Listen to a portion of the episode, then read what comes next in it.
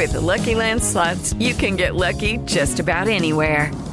This is your captain speaking. Uh, we've got clear runway and the weather's fine, but we're just going to circle up here a while and uh, get lucky. No, no, nothing like that. It's just these cash prizes add up quick. So I suggest you sit back, keep your tray table upright, and start getting lucky. Play for free at LuckyLandSlots.com. Are you feeling lucky? No purchase necessary. Void where prohibited by law. 18 plus terms and conditions apply. See website for details. Recibe todo el panorama informativo en podcast con Alejandro Villalbazo e Iñaki Manero. Un servicio de Asir Noticias.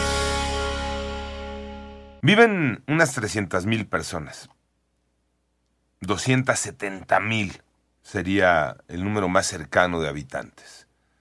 Y hay momentos en el que entre sus calles, parques, plazas, hay hasta 50 mil indocumentados.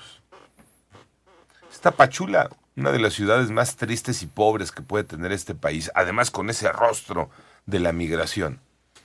Y les doy los números nada más para tener una idea de la cantidad de personas que llegan de Centro y Sudamérica por esa puerta de entrada a México, que es Tapachula, a través de Chiapas, para en algún momento tratar de llegar a los Estados Unidos. Pero sí llega el punto donde la cantidad de migrantes pues empieza a opacar incluso a la cantidad de habitantes. Sobre todo cuando toman eh, la zona centro de la ciudad, ahí se concentran, pues se convierte en un gran campo de refugiados. Sin tener la infraestructura para eso, claro. No hay. Y es que además no hay una ciudad que pudiera tener infraestructura para eso, Pepe Toño. Ah, ¿Qué ciudad te resiste cuando tienes 270 mil habitantes, que te lleguen 50 mil y que los tengas ahí eh, como un flujo importante de personas que trata ¿no? de entrar por tu puerta para este, tener otra salida en el norte? No hay cómo. No hay cómo. Eh, estar en Tapachula, sí, la verdad es eh, tener esa imagen de de la pobreza que se puede tener como sociedad en todos los sentidos. Cuando ves el parque central ocupado por los indocumentados, por los migrantes, cuando los ves deambular por las calles de Tapachula, cuando no volteas y, y, puedes entender que eso tenga una solución, porque no hay una solución. Son de esas cosas que, que rebasan a cualquier autoridad. Sí, claro en eh, Tapachula, en Chiapas, están tratando de hacer algo para que, pues incluso algunos espacios que eran tradicionalmente, ocupados por los indocumentados, ya no lo sean. Fueron a podar el Parque Central porque utilizaban los arbolitos para cubrirse del sol. Híjole les quitaron a los arbolitos para que no fueran, para que no ocuparan y para que ese espacio en algún momento pudiera quedar libre, como si eso fuera a solucionar el problema. Fer Cantón desde Tuxtla Gutiérrez en Chiapas. Buenos días, Fer. ¿Qué tal, Alex? Eh, muy buenos días. Pues sí, efectivamente, fíjate que la crisis migratoria que se vive en Tapachula está alcanzando niveles de tensión que pueden llegar a ser muy peligrosos. Y es que los habitantes pues están cansando de que los ciudadanos de otros países ya se hayan adueñado prácticamente de toda la ciudad e incluso de su tranquilidad, pues no respetan ni las autoridades. Vamos a escuchar a una habitante de Tapachula.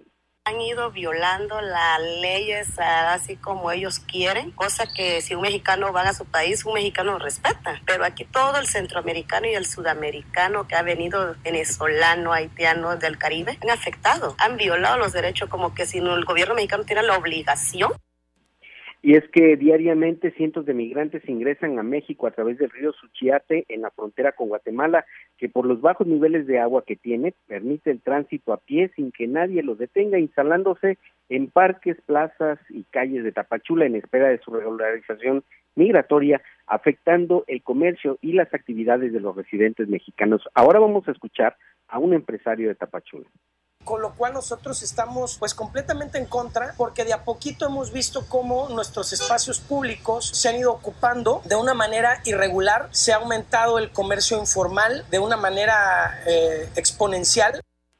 Los conflictos se registran diariamente entre autoridades, eh, principalmente municipales, y migrantes que buscan de cualquier forma subsistir mientras esperan ser atendidos por el Instituto Nacional de Migración y la Comar. Vamos a escuchar nuevamente a una habitante que ellos deberían haber exigido en su país, ¿por qué vienen a exigir acá a nuestro país? Y nuestro país no tiene la obligación de nada. Si apenas si pueden apoyar a nosotros como mexicanos, mucho menos van a estar que otros vengan a exigirnos. Nosotros exigimos mexicanos, no, pero ellos como violan, hacen su show, hacen todo, ahí sí rápido les extienden. Nos está platicando Fer Cantón, nuestro corresponsal en Chiapas pues de la situación crítica que se vive en Tapachula. Tapachula que es la cara de una crisis humanitaria, Tapachula, que es una ciudad rebasada en sus servicios públicos.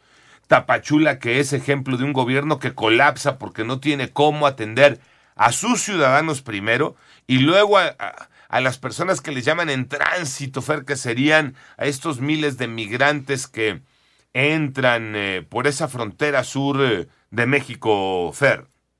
Sí, es correcto, Alex. Y ante este colapso que dices, eh, tanto también de plazas, de calles, de espacios públicos y los conflictos que ya está provocando pues en, con la ciudadanía, pues también están pidiendo junto con el sector empresarial al gobierno federal principalmente la reubicación de las oficinas migratorias fuera de Tapachula. Eh, escuchemos lo que dijo una habitante.